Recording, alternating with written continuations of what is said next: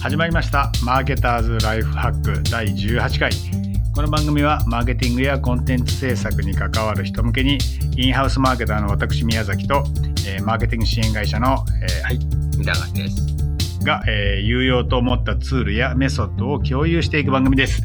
ということで、えー一周おきにですね僕と似田貝くんが、えーネタを披露し合ってるわけですが、今回はじゃあ似田貝くんってことですね。はいじゃあ教えてください。はい。えー今回はさっき決めたんですけど、はい。えー Google カレンダ。ーの機能についてはい。ちょっと共有したいなと。はい。なんかあるんですか？そんな知られざる機能が。知られざる機能かどうかちょっと、はいあの自信がなかったんで、はいあの、さっき宮崎に言ってみたらですね、なんと知らないっていうことだったので、うんえー Google カレンダーのですね、はい予約枠っていう機能についてちょっと共有したいと思います。はいはい。お願いします。あの、Google カレンダーって、まあ前回も、えー、オートークのところで、うんまあ予約じゃないんですけど、えー予定調整をするっていうのがめんどくさかったりするなっていう話をしたと思うんですけど、しましたねえー自分がこの枠であれば、えー空いてますうん。っていうのをあらかじめうん設定しておいて、それを相手に選んでもらうっていう機能はですね、うん実は Google カレンダー自身にもある。オートークいらないんじゃないですか。えーオートークはオートークでいいんですよあ。そうですか。はい。オートークはオートークで自動であの、うんサジェストしてくれるっていう機能でいいんですけど、この枠にうん。収めたい。なるほど。ここかここに入れてほしいっていう時は、うんこの機能が使えまして。あの、普通に Google カレンダー開くじゃないですか。で、Google カレンダーの多分新しい機能、新しいその UI にしなくても、うんユーザーインターフェースに切り替えなくても使えたと思うんですけど、えー新規でうん。時間を指定してうん予定を作るじゃないですか。はい。で、その予定を作るときに、うん。なんと予約枠っていうボタンがうん。横にあるんですよ。全く気がつきませんでしたね、そんなの。はい。あの、これ実際見てもらった方が早いかもしれないんですけど、今ちょっと、えー横にパソコン、まあ、Mac があるので、それで見ています。はい、Google カレンダーの、えーサイトっていうのかな、をスクリーンに表示し、はい、まさかの、えーこれで、はい、ここ、作るじゃないですか。で、最初タイトルなしで1時間とか。はいやりますねはいあるじゃないですか。うん。で、タイトルを追加ってところの下に、予定と予約枠っていうのが出てます本当だ、ま、これさ、視野には絶対入ってるはずなのに、全く記憶にないね。はい。全然何に使うか分かんなかったんですけど、うんこれはどういうことかというと、うん。あの、Google カレンダーの説明によると、うん。ある教授がいますと。うん。オフィスアワーがあって、うん。えーこの時間だったら学生さん、あの私のところに質問しに来ていいですよ。うんうん。15分単位で時間取ってあげますよ、うん。みたいなことをやるときに、うん。えー朝8時からうん、昼12時まで、うん、ここの枠だったらう、ん、どこでも来ていいですよっていうのをうん。作るための機能ですっていうことなんですね。で、まあ具体的にちょっと見てもらうといいと思うんですけど、テストでちうんょっと予約枠を作ってみますと。でそうすると、期間が設定された予約枠のうん何分単位で、うん。えー設定しますかっていう。なるほど、はいはい。もしくは、あの、これ一件丸々予約枠っていうのができて、まあ、この期間が設定された予約枠の方が使いやすいんで、まあ僕はこっちをばっかり使ってるんですけど、そうすると、それがなんかさ最小単位というか予約の単位になそうるわけだね。そうそうそうそう。うん。で、その後作った後にこのカレンダーの予約ページっていうのができてですね、で、このカレンダーの予約ページはこんな感じでうんうん。共有されるんですね。なるほどね。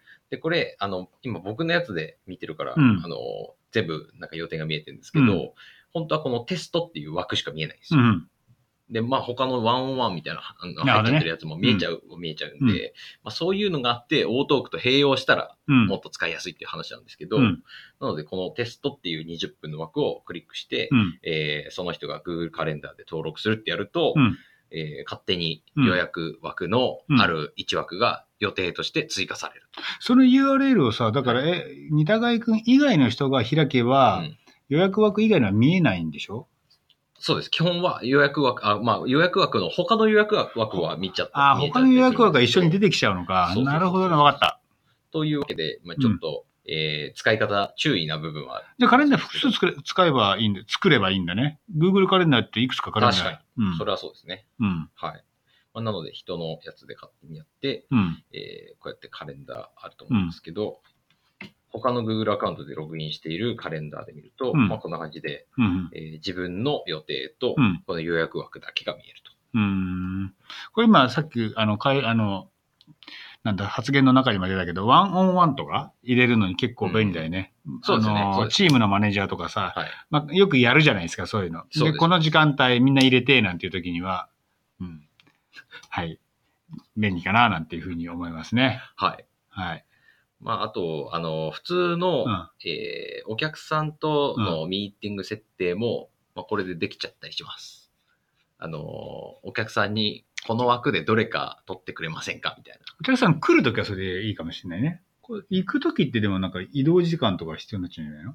あ、もちろん、その、その移動時間を踏まえて予約枠を出すっていうのが、あの、先に必要になるんですけど、うん。まあ、とはいえ、オートークでやれば、うん。そういう設定もなしで、ポイって投げられちゃうんで、うん。すごいオートークは楽なんですけど、うん。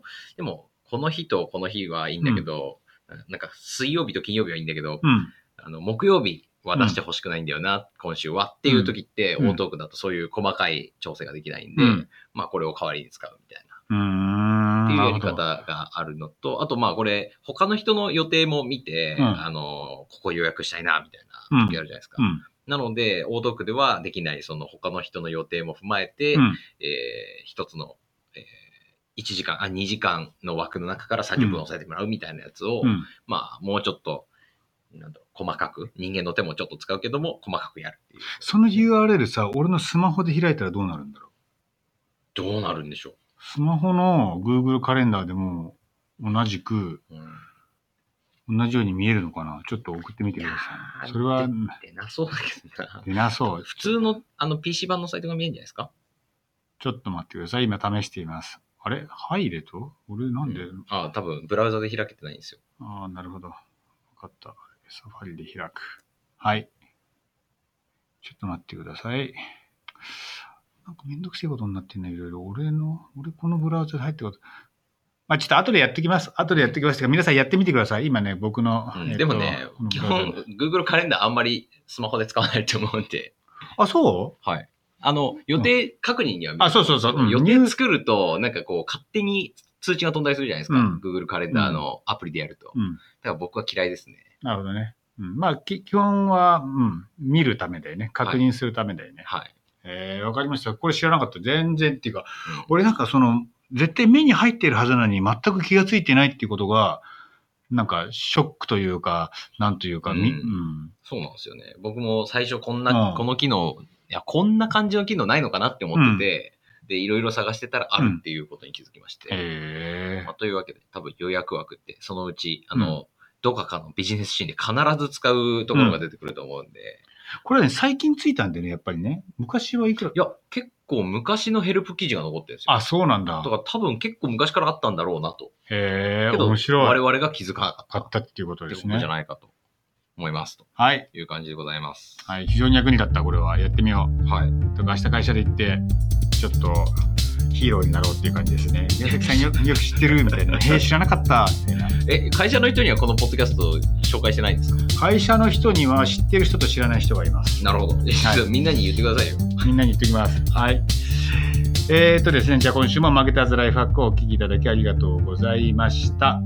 ね、えー番組へのお便りやレビューをお待ちしております。取り扱ってほしいテーマや、えーツールの情報など、えーショーノートにあるフォームからお送りくださいとですね。